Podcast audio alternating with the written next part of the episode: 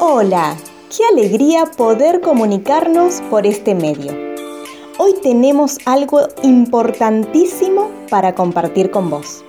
Te dejo en compañía de nuestro pastor Isaac. Muy buenos días desde la Patagonia Argentina. Les saludo un fuerte abrazo, amigos y hermanos. Estaba leyendo en el libro de Hechos, en el capítulo 27, versículo 15 y dice, los marineros no pudieron girar el barco para hacerle frente al viento. Así que se dieron por vencidos y se dejaron llevar por la tormenta. Metas y objetivos, mis amigos, deben estar claros en la vida del hombre y de la mujer. Lamentablemente vivimos en una época donde las personas se dejan llevar por las situaciones y, y a ellas le dan, ¿por qué no decirlo?, más importancia que a las cosas que sí desean lograr. Y viven constantemente cambiando sus metas y sus objetivos.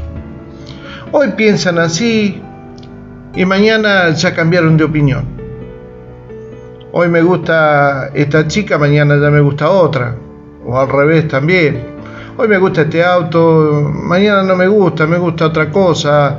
Mañana quiero ser esto y pasado mañana ya no quiero ser esto. Porque al actuar de esta manera, de esa manera, se transforman paulatinamente en personas que no saben aprovechar las oportunidades que están pasando. Porque el que tengas hoy ingresos buenos, eso no implica que hayas alcanzado el desarrollo económico. Hay algunas otras que aunque tienen tiempo, sin embargo pierden la vida sin alcanzar sus proyectos. Si no mantenemos el curso de nuestras vidas, aún los tiempos favorables, y sepa esto, aún los tiempos favorables nos van a perjudicar. Entonces, usted me preguntará, pero pastor, entonces, ¿cuál es el secreto para lograr las metas de la vida? Primero debemos no cambiar nuestras metas, sino que debemos cambiar nuestra forma de existir. Cuando nuestra pregunta es, eh, o perdón, cuando nuestra respuesta es, así soy yo, está siendo una persona que se aferra a su forma de ser, y resigna así sus objetivos y sus sueños. Mis amigos, mis hermanos, Dios es un ser maravilloso que desea soplar sobre la nave de la vida vientos de bendiciones. Pero si nosotros no somos capaces de orientar la nave, perdemos esos vientos que nos llevarán a buen puerto.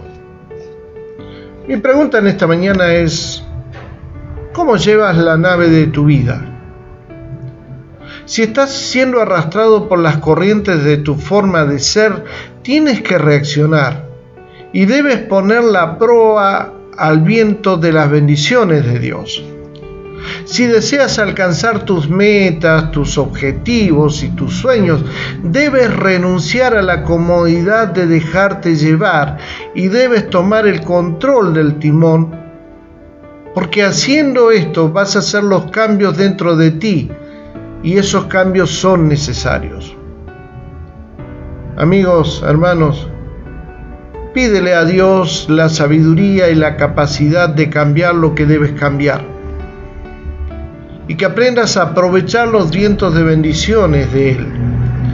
¿Para qué? Bueno, para que navegues correctamente y alcances las cosas que deseas. Mis amigos, mis hermanos, nos volveremos a encontrar si Dios así lo permite. Esperamos que este mensaje haya sido de ayuda para tu vida. Si conoces a alguien o necesitas comunicarte con el pastor, podés llamar o enviar WhatsApp al 549 2984 867970. También podés escribir a su correo electrónico cercasuyo.gmail.com. Un fuerte abrazo y hasta el próximo encuentro.